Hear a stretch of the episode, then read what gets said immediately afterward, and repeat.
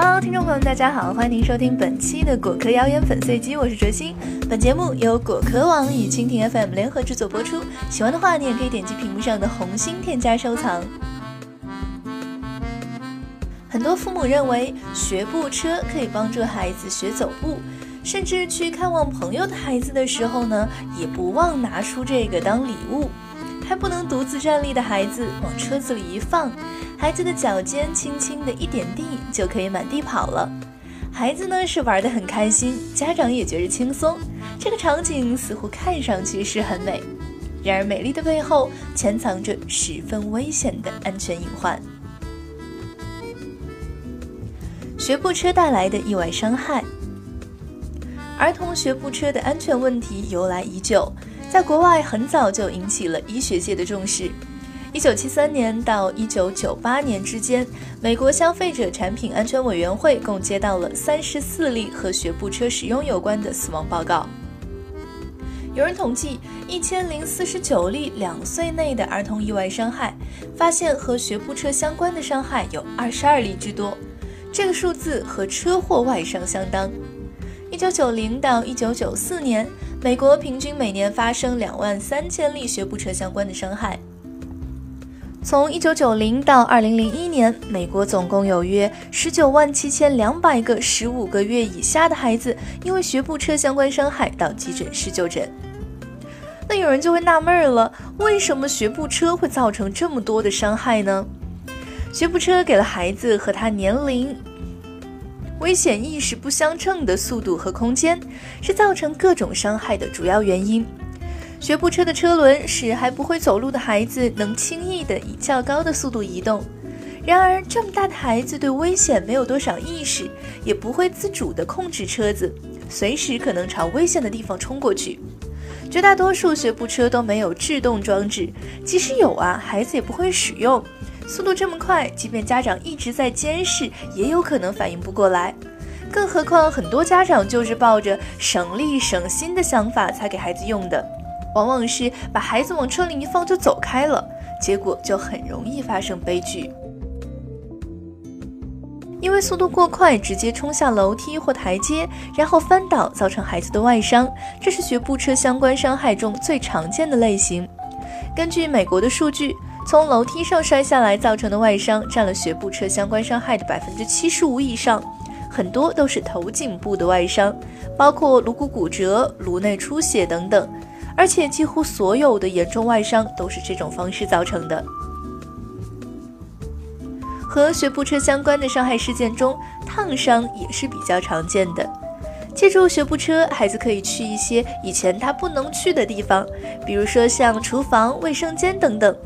在这些地方啊，碰翻热水瓶、掉进浴缸、水桶里的事情都时常有可能发生。学步车也给原本只能爬行的宝宝创造了新的高度，他就可能接触到一些以前不太会碰到的危险因素，比如说像扯下桌布、打翻桌上的热茶等等。二零一二年的十二月份，山东聊城的一个孩子坐学步车撞翻了开水锅，被烫伤。二零一三年五月，营口的一个八个月大的孩子在学步车中打翻了锅，半锅热水倒在了孩子身上。这类的新闻啊，其实并不少见，而且国外也早就有类似的文献报道。因为速度过快，即使是没有侧翻，学步车也容易发生各种的擦碰，同样会给孩子造成各种各样的伤害，比如说像磕破头、磕伤牙齿、划破手指等等。那另一个问题就是，学步车真的能学步吗？很多家长认为学步车呢可以帮助孩子早点学会走路，促进发育。但事实上，其实在这一点上也并不尽如人意。孩子在学步车里，身体呢是靠坐垫支撑的，行走的时候主要依靠足尖滑动。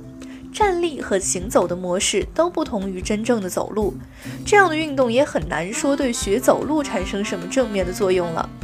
甚至还有一些研究显示，学步车可能对孩子的运动发育造成负面的影响。早在1977年，有人将六对双胞胎孩子随机的分组，发现每天使用学步车两小时的孩子出现很多错误的肌电表现，明显不同于不使用学步车的孩子。随后，在一九八二年，有人对十五对双胞胎随机分组，从四个月大时开始，一组呢是每天至少用一个小时的学步车，另一组则是不使用。发现这两组孩子开始走路的时间没有什么明显的差别。两千零二年发表于英国医学期刊的一篇文章认为，使用学步车的孩子爬行、独立站立、独立行走的时间均晚于不用学步车的孩子。每累计使用二十四小时学步车，开始独立行走的时间要比不用学步车的孩子平均晚三点三天，独立站立呢要晚三点七天。但这项研究不是随机对照实验，所以呢也有人质疑这个结论，认为需要进一步的研究。虽然学步车对孩子发育不利的证据还不够充分，但考虑到目前没有发现它对孩子有利的证据。而导致意外伤害的证据呢，却相当的充分，所以对孩子而言，它还是有弊无利的。家长在使用的时候一定要谨慎再谨慎。为了降低相关意外伤害，美国于一九九七年对学步车出台了新的标准，要求学步车做得更加的宽大，这样就不能随意的穿过这个门进出了。或者能在台阶边缘自己制动，以减少意外的发生。相关的标准实施之后呢，学步车的伤害确实是大幅下降了，但直到两千零一年，仍有五千零一例相关的伤害发生。为了彻底避免伤害，美国儿科学会旗下网站建议直接把学步车给扔出去不用了。加拿大政府走得更远，他们于两千零四年开始禁止使用和销售学步车。其他国家和医学界人士也呼吁政府向加拿大学习。著名医学期刊《柳叶刀》曾刊文呼吁加大对学步车危害的宣传。二零一一年，我国原卫生部发布的《儿童跌倒干预技术指南》中也明确地指出，不建议婴儿使用学步车。那有些人呢就会纳闷了：对孩子有害无利的学步车，为什么还有这么多的家庭在使用呢？其中一方面啊，是因为宣传不足，很多父母其实还没有意识到学步车的危害；另一方面呢，学步车其实也确实给很多父母带来了方便。即使是在政府禁用以后，在加拿大有孩子的家庭中有学步车的，还是占到了百分之二十一之多。由此可见，婴儿的辅助行走工具还是有很大的现实需求的。那么，有没有既能够避免危害，又能满足这种需求的产品呢？学步车最大的风险来自于它的车轮，所以美国儿科学会就建议可以选用固定式的围栏，供孩子呢在其中练习坐、爬、站、走等。大点的孩子也可以让他坐在高椅上玩。在中国啊，这样的问题也是普遍存在的，很多在国内的爸爸妈妈还没有足够的重视这一问题。不仅是普通的家长，很多儿科医生也没有专门关注过这个问题。为了减少学步车对孩子的伤害，无论是在研究还是宣传方面，都还有很远的路要走。好了，那以上就是本期的果壳谣言粉碎机。本节目由果壳网与蜻蜓 FM 联合制作播出。